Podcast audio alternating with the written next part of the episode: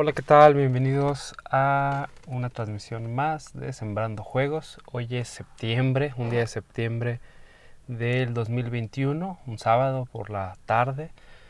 Y hoy quiero platicar de algo mucho más personal, más que un tema, más que teoría, más que em, algún aprendizaje o algo así. Es más, eh, pues, algo personal, algo que ha ocurrido durante estos últimos meses. Llevamos ya nueve meses de, del año.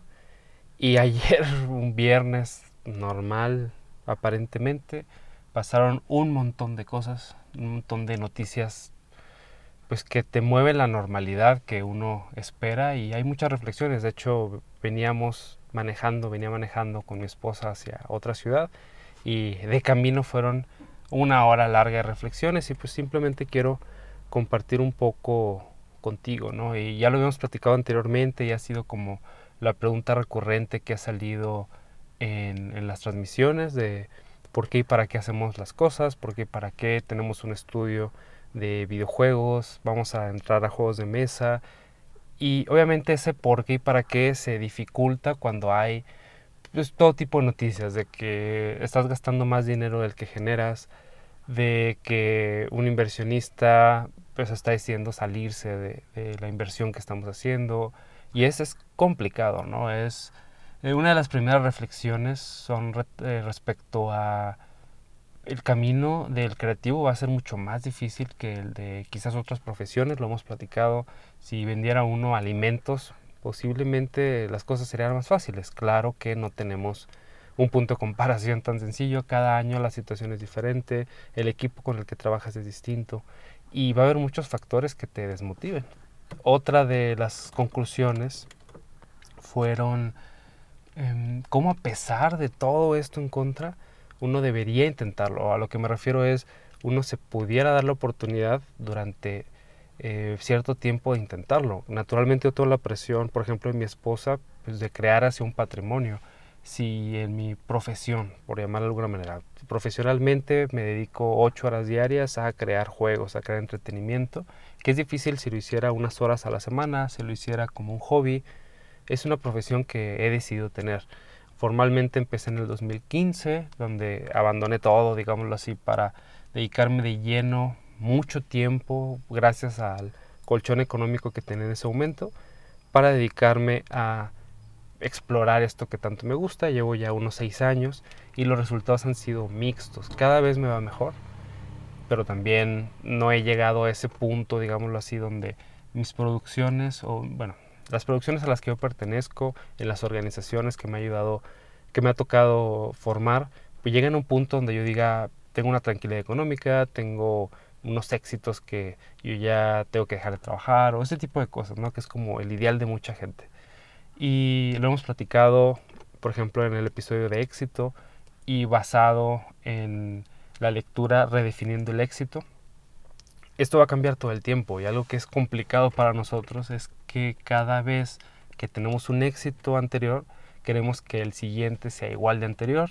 Otra referencia es eh, éxito mínimo sostenible, que me gustan mucho esos puntos de referencia, me ayudan a reconectar, digamos, con mi por qué y mi para qué al ser muy diferente hablar de ellos y en este momento te puedo dar 20 horas, digo 20 minutos de, de, una charla, de unos pensamientos y vivirlo 40 o más horas al día de lunes a domingo es muy distinto.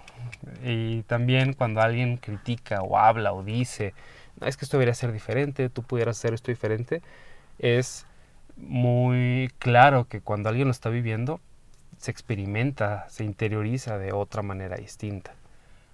Otro punto también que me hizo mucha curiosidad, simplemente lo quiero poner por encima, es que se habló este viernes de la parte de apoyar a los desarrolladores locales.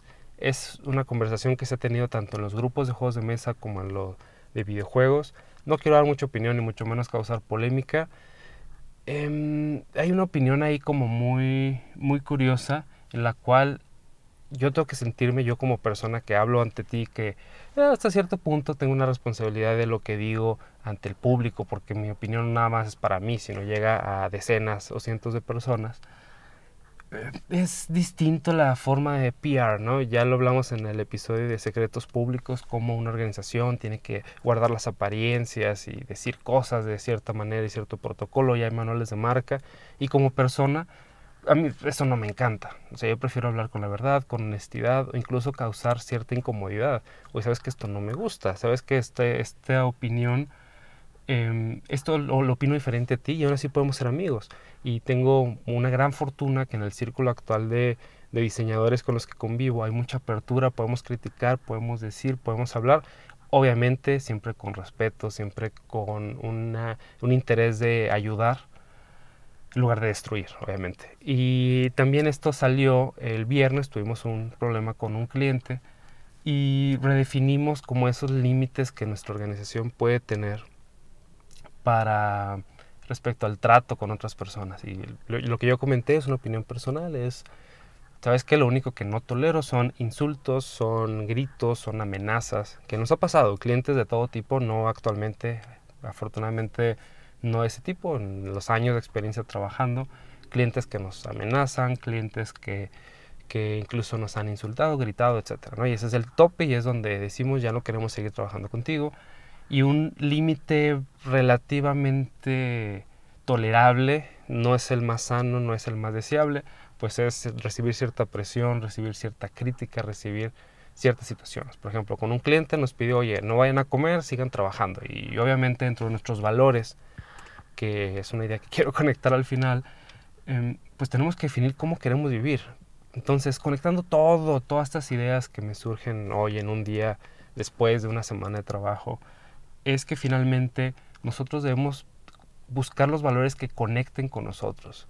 Sí, hay una industria mexicana que es donde yo vivo, una industria mexicana de juegos de mesa, una industria mexicana de videojuegos. O hay gente que lo hace industrial o no industrial. Ya, ya lo hemos platicado decenas de veces, hay muchas formas.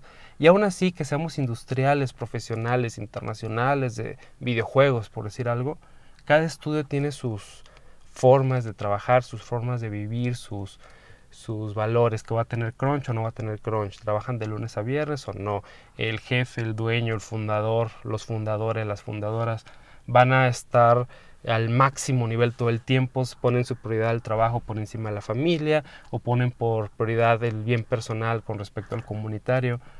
A lo que voy es que como organización debemos sentarnos de vez en cuando, es algo que intentamos hacer, juntarnos y platicar sobre eso. Y es un desorden, es complicado porque cada persona tiene un bagaje cultural atrás de ellos, tiene unas expectativas económicas, sociales, profesionales. Y creo yo, sobre todo los que tenemos estudios con menos de 10 personas, es nuestro caso, actualmente tenemos 5 personas contratadas, tenemos un, total de hasta 10 personas, incluyendo prácticas profesionales, servicio, voluntarios, gente que le estamos apoyando por medio de becas para que sigan su educación, etcétera, etcétera. Somos menos de 10 personas, somos un estudio pequeño y a veces otra reflexión que estuvimos platicando durante el camino fue que es muy frustrante. O sea, a veces el estudio enfrente de algún amigo, de alguien que empezó junto contigo y ya son 50 personas y ya tuvieron ciertos éxitos hasta cierto punto y lo que debemos nuevamente es balancear, es cómo hemos estado llegando a, a las cosas. Entonces mi conclusión de todo esto es, debemos, número uno, tener como un camino, no, a ver, lo digo nuevamente, debemos tener un destino, al menos ambiguo, al menos general. ¿Sabes qué? Vamos a llegar hacia allá. Queremos crear un producto original que llegue a estas plataformas, que llegue a esta gente, que logre estos objetivos, que gane un premio. Y ese es más bien como un faro, como una estrella. ¿Sabes qué? Vamos hacia allá. Y el camino es muy amplio, va a estar lleno de distracciones, no hay un camino necesariamente em, de derecho. Me recuerda un poco a Breath of the Wild, donde sabes que tienes que ir para allá, pero puedes ir derecho, puedes rodear, puedes escalar, puedes utilizar muchas técnicas. Y es lo que yo he sentido en estos últimos seis años y dos años, digamos, con un estudio profundamente personal, bajo unas condiciones diferentes de trabajo, en el cual la responsabilidad de que ocurran las cosas es más mía y, de mis socios que de nadie más. No, no es de las condiciones del, medio, no es de la industria, no es de las asociaciones, que tengo gente que me cae súper bien y gente que no me cae tan bien, no es de nuestro equipo de trabajo necesariamente, ah, tenemos un par de asesores, un par de personas que están metiendo la camiseta, metiendo la piel, metiendo el esfuerzo, el espíritu. Y también tenemos personas que simplemente se limitan a hacer para lo que se les paga y eso. Es muy amplio y obviamente ninguno de los dos es una crítica, fue otro como aprendizaje.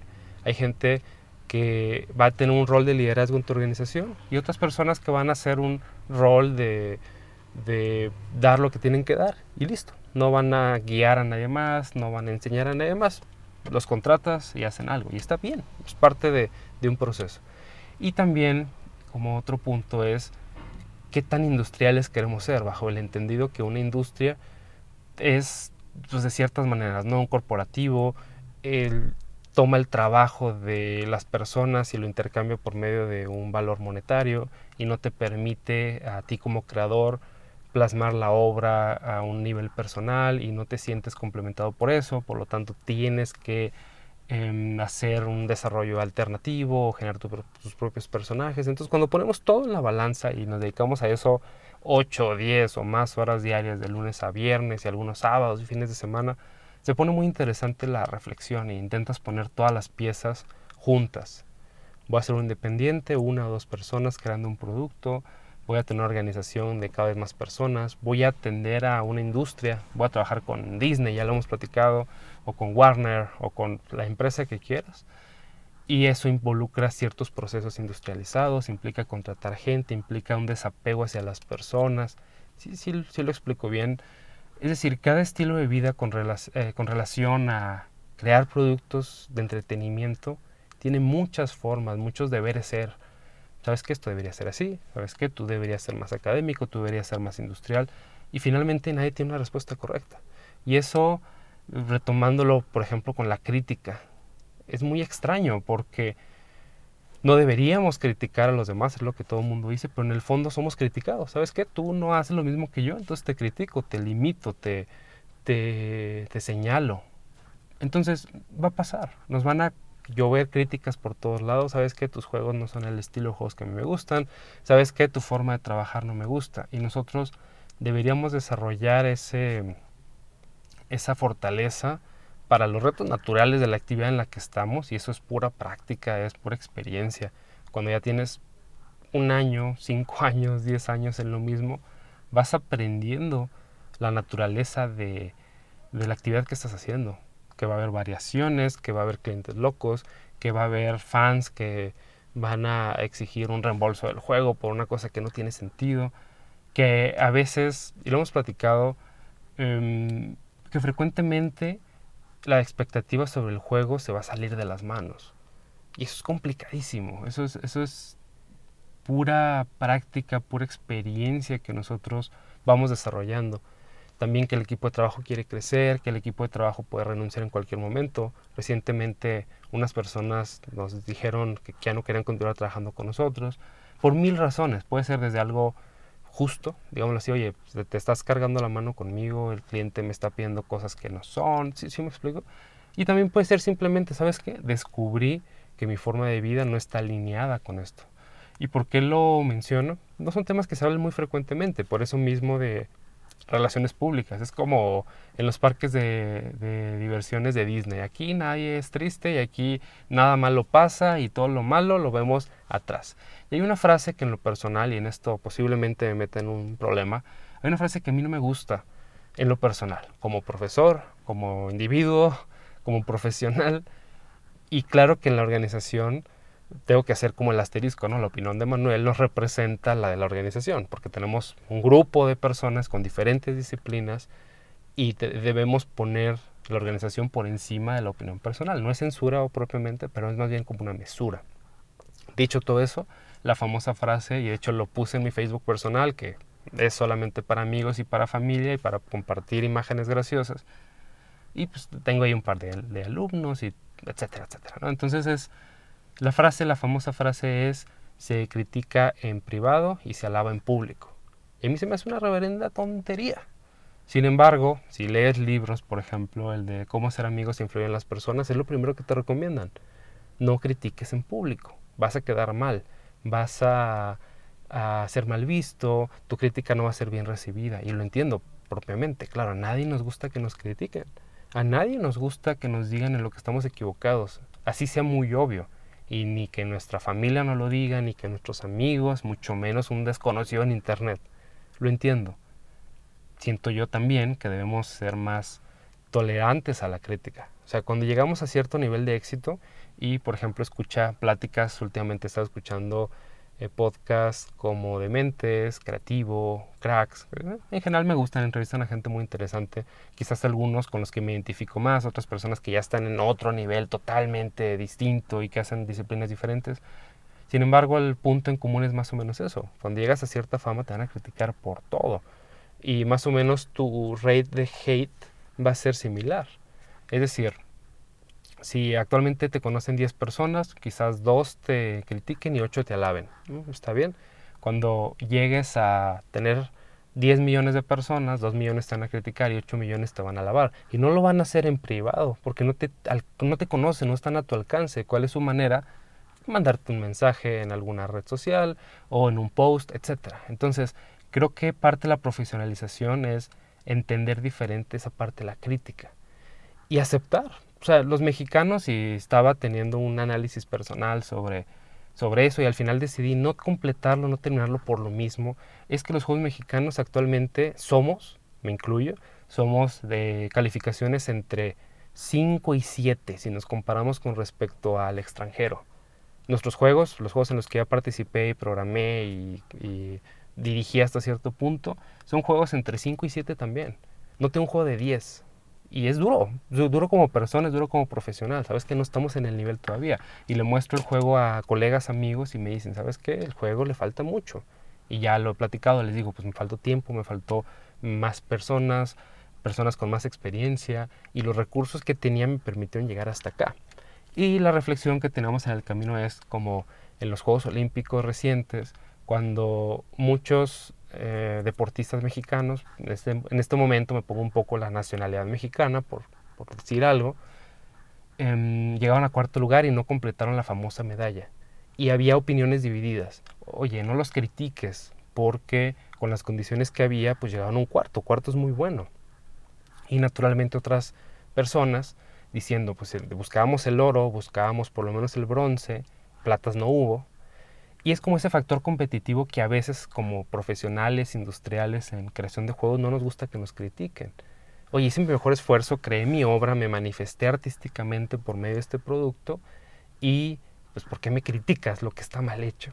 Y vuelvo nuevamente a lo mismo, como creadores, como profesionales, nos van a criticar un montón y aceptar la, la verdadera calidad de nuestro producto cuando lo enfrentamos en un mercado competitivo internacional nos permite crecer. Y yo lo he visto con muchos juegos mexicanos. La primera versión fue más o menos, la, la siguiente versión un poco mejor y la tercera puede competir mucho más. Y hay muchas formas de competir, puede ser por medio de premios, por medio de calidad percibida, eh, a través de un número, una crítica, puede ser a través de ventas. O sea, y es válido, un juego de 5 que vendió lo suficiente, mucho más de lo que costó hacerlo y que le permite al estudio sobrevivir, y es duro, ¿sabes? Que creé un juego de un 5, de un 6, de un 7, como las películas. Hice un juego, o hice una película media, 6, 7, 8, y aún así tuve un éxito en taquilla. O al revés, una película de culto, con la crítica al 100, y mercadotécnicamente, mercadológicamente no cumplió. Y es difícil, es muy difícil alinear los intereses de todos, del, del director creativo, del director técnico, del área de marketing. Y te lo digo porque ese es mi día a día. Eh, crear las cotizaciones, escuchar a todos, darle gusto a un cliente o a un inversionista e intentar llegar a una solución que le dé gusto a todos. Y ese es mi trabajo, lo disfruto mucho, tengo que decirlo. Me siento muy pleno en eso, aunque es dificilísimo. Disfruto mucho cosas muy difíciles. Sin embargo, lo he platicado N veces, están las entradas ahí en texto, obviamente esto, este canal de voz. A veces sí es abrumante, es que esto está más difícil de lo que yo tengo capacidad de hacer. O llegar a ese famoso juego con un 9 o ganar ese oro. Se sale de mi capacidad como persona, como em, mexicano, como medio latino.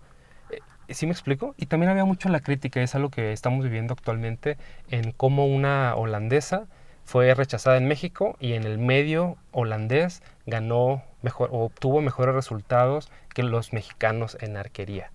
Y es algo también que nos está pasando un poco en México.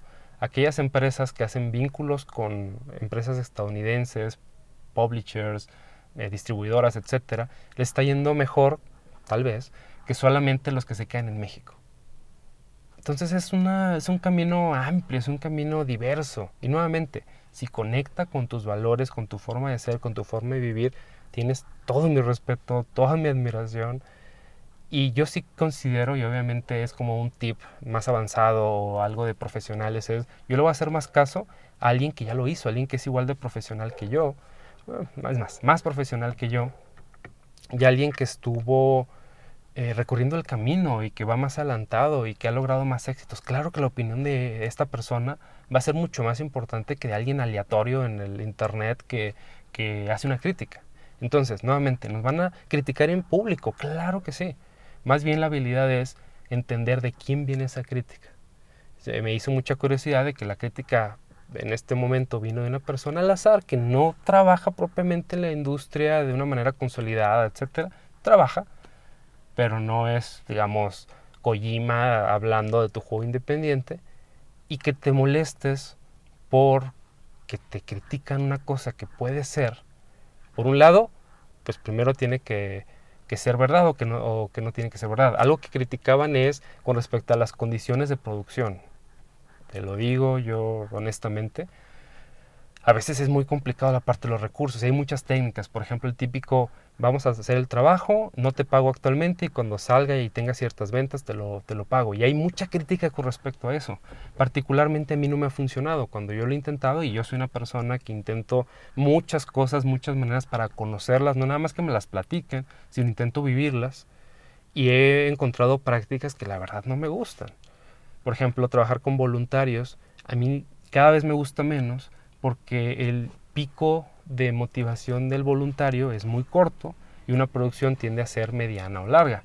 Pero bueno, obviamente hay muchas variaciones. Me gusta mucho dar una, un porcentaje de la participación del proyecto. Es decir, si, si el proyecto le va bien, tú vas a obtener una, un porcentaje de ganancia. Ese me gusta. El problema es que en México y en Latinoamérica no estamos tan preparados para esos modelos. Les gusta mucho quizás americanos que tienen un estilo de vida mucho más resuelto, que recibir un porcentaje de regalías durante el ciclo de vida del producto es positivo, sin embargo en México, en Latinoamérica estamos más preocupados por ganar dinero hoy y si se, si se fijan, esa es como muchas variables sobre lo mismo. También otro tema es el de, el de la transparencia. Cada organización va a tener distintos niveles de transparencia. Yo me he encontrado, por ejemplo, que las organizaciones donde he trabajado y somos extremadamente transparentes, abrimos nuestros números, abrimos nuestras metodologías, eso no está bien visto ante otras organizaciones que no lo hacen y obviamente nos critican, oye, cuando tú te abres, pues nos estás haciendo quedar mal a nosotros que no nos abrimos. Y nuevamente, es ponerse de acuerdo. Lo hablé en, en distintos episodios anteriores. Por cierto, he estado participando un poco en el Discord de IGDA México, de la actual representación de IGDA ante, ante el mundo de, México ante el mundo. Y hay muchas personas, está interesante, hay estudiantes, algunos conocidos, está, está interesante para perder un poco de tiempo ahí o incluso para aprender.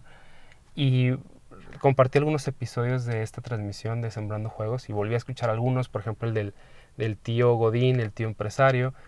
Y reconecto todo con esto. Y esto me dio mucho gusto. O sea, seis años después, juntando las ideas, sigue siendo algo parecido qué queremos como industria, qué queremos como personas, cómo queremos relacionarnos con esta profesión, los que le dedicamos ocho más horas, obviamente los que lo hacen en su tiempo libre, los que lo hacen como un segundo trabajo, los que están explorando, los que están estudiando una carrera, van a tener puntos de referencia distintas, distintos. Mi única eh, recomendación es acércate con alguien que haya pasado el camino y esté un paso adelante de ti. Eso siempre es muy, muy importante. Ah, quiero ser una de las, quiero convertir a esta organización en una de las empresas más importantes de hipercasuales. Acércate con los que estuvieron ahí. Me interesa hacer cierto estilo de juegos, por ejemplo, juegos estilo retro, aventuras, acción-aventura, parecido a los que me inspiraron cuando era niño en los noventas. Acércate con personas que han llegado para allá.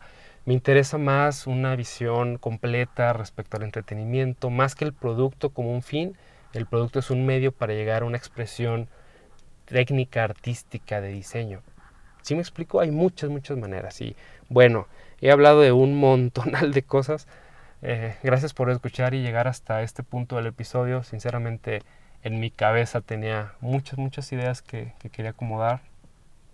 Y simplemente espero que tú en tu camino como creativo, independiente, como fundador de un estudio, como alguien que quiere dejar un legado, una huella, una trascendencia en, esta historia de la creación de productos de entretenimiento, videojuegos, juegos de mesa, libros, cómics, lo que sea, que mi, deseo siempre para todos mis amigos y conocidos, etcétera, es que llegues a ese punto que tú quieres, que tengas muy claro tu faro, más o menos hacia dónde quieres llegar, y que en el camino que va a ser de subida, de bajada, em, te van a faltar ítems en el, en el camino, que llegues a ese destino y finalmente cuando llegues puedas voltear y quizás hay otro camino distinto, hay otro destino diferente, o quizás ahí te rindas y te regresas a otra cosa que te da más tranquilidad y, más conexión con tu valor como persona, lo que sea, yo sí quiero que llegues hacia eso, a ese producto que te da esa emoción, que te da los recursos materiales necesarios para poder intentar lo siguiente. Ese es mi mayor deseo para ustedes. Y bueno, recuerda, aquí seguimos en este camino, llevamos seis años. ¿Cuántos años más vamos a estar? No lo sé. Yo en este fin de año, ante mi esposa, tengo el compromiso de hacer un balance. Llevaría dos años trabajando en la actual organización y es balancear con respecto al patrimonio familiar. ¿Sabes qué? Este, esta profesión, estas decisiones que hemos tomado nos han permitido llegar hasta aquí está bien, vamos a seguirlo otros años más. O sabes qué, no está funcionando como quisiéramos, si estoy conectado plenamente con mi camino profesional, el resto del ambiente no lo está percibiendo igual. Y quizás es algo que te ayudaría, ¿no? Muchas veces lo vemos nada más por la parte económica. Oye, pues gané más dinero, sí, pero te sientes bien, emocionalmente estás bien, has crecido profesionalmente, se te han abierto nuevas oportunidades. Y no es binario, o sea, ah, si no se cumple todo esto, soy un fracaso como persona es ponerlo en la balanza y sobre todo las personas con mayor liderazgo, con mayor experiencia, son más los puntos de referencia que tienen que comparar. Quizás cuando yo tenía 24 años, pues era simplemente, soy más independiente que antes, tengo más dinero, tengo una profesión que me guía hacia dónde quiero llegar, sí, bueno, listo. Y acá a mis 34 años, pues son otros factores, ¿no? Estoy en el lugar correcto, estoy haciendo lo que más me llena, estoy en una posición donde hago lo mejor, eh, que puedo, eh, estoy en un círculo de personas en las cuales pues, me siento pleno para seguir siendo creativo, ya tengo un número de fans, ya tengo en el podcast un número de personas a las cuales estoy ayudando y yo me siento bien de ayudar a los demás, mis alumnos cada vez son mejores. ¿Sí me explico? O sea, obviamente cada quien define sus, indicadores si así lo quieres ver fríamente o simplemente sus emociones si lo queremos ver subjetivo. Estoy en una posición distinta yo soy alguien que en estos años de vida he visto y sigo creyendo que si bien las condiciones en las cuales estamos actualmente, condiciones materiales, eh, condiciones familiares, sociales, la ciudad en la que naciste, te condicionan hacia tu potencial, son tu punto de partida, yo sí sigo creyendo que con acción y con ciertas decisiones tu camino puede ser diferente. Y prácticamente es así, si uno se empieza a rendir y deja uno hacer las cosas, te quedas en el mismo lugar, si te arriesgas a caminar, a recorrer un camino, pueden pasar muchas cosas, te puedes accidentar y quedar ahí. Al menos tu posición actual es diferente. Y la mayoría buscamos pues, que sea mejor, que tengamos un camino distinto, que nuestro punto de destino sea diferente del punto de origen. Son ideas como medio abstractas. Sin embargo, lo sigo creyendo y es parte de por qué seguimos caminando esto. Muchas gracias por escuchar estas ideas. Eh, últimamente he estado escribiendo en Substack de Sembrando Juegos. Ahí están los links, sembrandojuegos.com y ahí viene Twitter, texto, audio. Estoy experimentando con, con distintas maneras. Eh, me he sentido muy bien eh, plasmando ideas en los distintos medios. Em, y sí, sigue por ahí. Y sobre todo una buena recomendación deja, no solo a mí, a mí qué, déjale a las personas que escuchas, a tus amigos, a generadores de contenidos, déjales un like, déjales un texto, les va a ayudar mucho porque sabemos, este año sigue siendo difícil y es muy positivo saber que hay otras personas como, como tú que están recorriendo estos caminos. Entonces, déjales un mensaje, déjales una atención, escríbeles un momento. Es difícil, yo también a veces no lo hago, mis podcasts favoritos, mis contenidos favoritos, no les mando ningún mensaje. Intento romper eso lo más que puedo. Y ayuda muchísimo para, sobre todo si disfrutas este contenido, em, ayuda mucho para continuar haciéndolo. Me da mucha tristeza cada vez que un podcast eh, se termina por falta de recursos, por falta de público, por mil cosas. Entonces siempre eh, hagamos el propósito, hagamos la acción de dar likes, de compartir, etcétera, etcétera, va a ayudar a llegar a más personas. Bueno, muchísimas gracias y nos vemos pronto.